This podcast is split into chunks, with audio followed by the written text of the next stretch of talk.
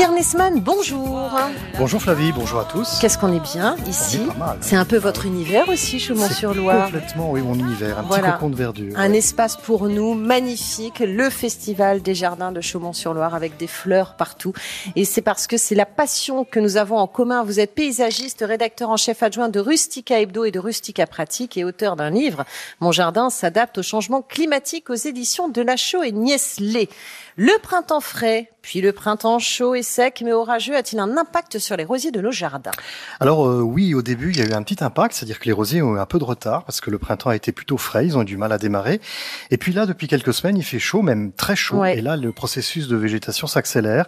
Les rosiers euh, s'épanouissent beaucoup plus vite, très rapidement, et dans les jardins, effectivement, on voit des roses qui souffrent de la sécheresse actuellement. Et ça se voit à quoi alors justement? Ben, Ça se voit au feuillage, le feuillage qui euh, pend, qui retombe. On voit que là, le rosier n'est pas en forme, et puis surtout les fleurs qui n'aboutissent pas, c'est-à-dire que le bouton s'ouvre et puis très vite il fane, il retombe et donc ça, ça indique un, manque d'eau euh, flagrant et un excès de, de chaleur. Qu'est-ce que je fais moi si j'ai un rosier ancien qui, qui fait un peu la gueule euh, je, je, il faut que je le change, je vais pas, je vais bah, pas l'arracher quand même.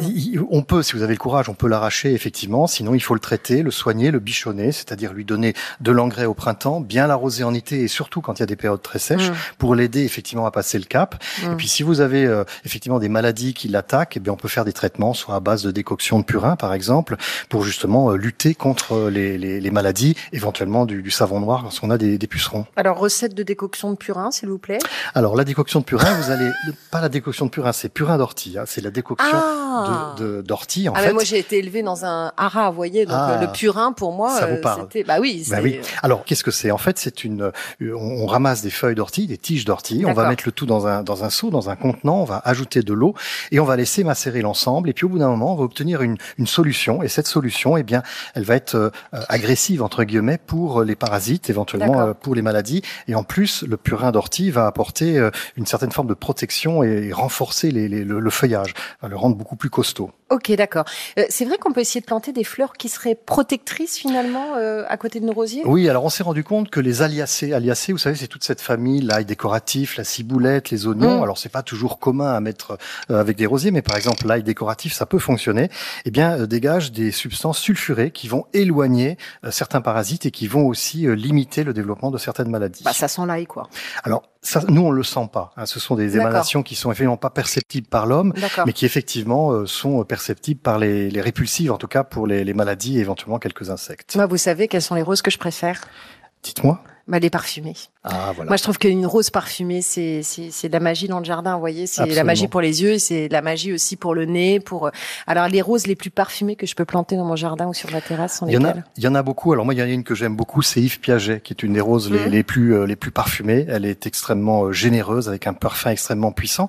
Et pour parler de parfum, justement, les obtenteurs dont on parlait tout à l'heure, eh bien, c'est aussi un des axes de recherche. Mmh. on, on, parlait de la sécheresse, on parlait de la résistance aux maladies, et le parfum, aujourd'hui, c'est ça. Et aujourd'hui, ils vont bien plus loin que le simple parfum de rose on va trouver des parfums de fruits, des parfums d'agrumes, des parfums oh. euh, de, vanille. On essaye d'aller dans des subtilités. Au niveau de la rose, c'est plus simplement le simple parfum de rose tel qu'on pouvait le connaître euh, autrefois. C'est quoi les rosiers que vous, vous trouvez les plus beaux Alors moi, j'ai euh, j'ai une passion pour les rosiers qui sont à la fois très compliqués, les rosiers pivoines d'autrefois, et puis des rosiers très simples, les rosiers sauvages. J'aime beaucoup les rosiers ah comme les rosiers cocktail, qui sont des rosiers avec cinq pétales. Alors c'est pas le rosier blanc, l'églantier qu'on voit dans les fossés, mais c'est un rosier avec des coloris de rouge, de jaune, d'oranger.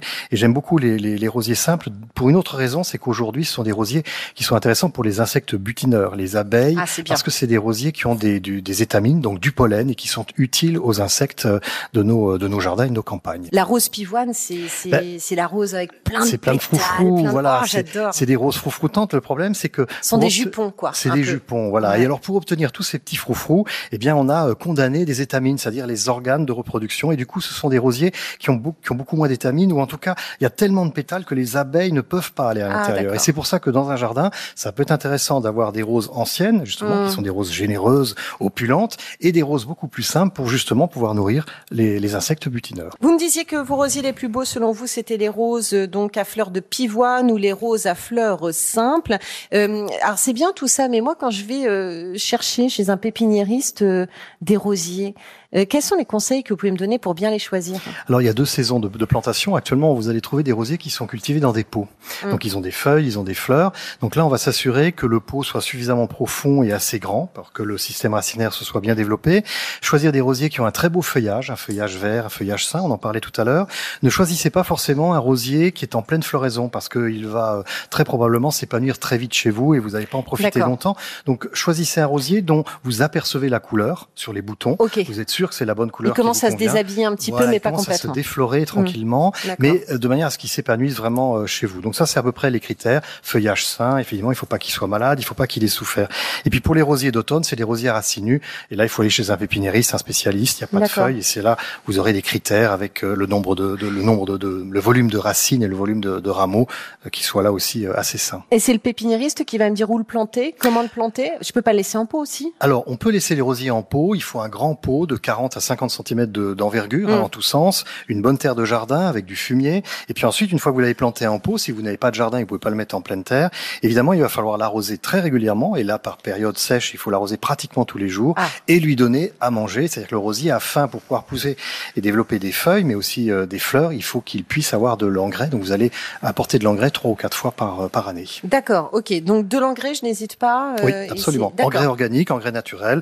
Ça peut être du fumier en, en sac, ça peut être du compost, ça peut être mm. du sang desséché, de la poudre d'os, etc. Très bien. Merci beaucoup, mon cher Pierre Nesman. Vous allez aller dans le jardin, je vais faire un petit bouquet. et d'ici la fin de l'émission, vous aurez votre bouquet oh, J'adore. Qui sent, qui sent, parce que moi, je veux des roses qui sentent, évidemment. Euh, merci beaucoup, en tout cas, Pierre Nesman. Je rappelle votre livre, Mon jardin s'adapte au changement climatique. C'est aux éditions de la Chaux. Niesley, Guillaume, vous êtes toujours avec nous, mais on va accueillir un autre Pierre sur cette antenne. C'est Pierre le cultivateur.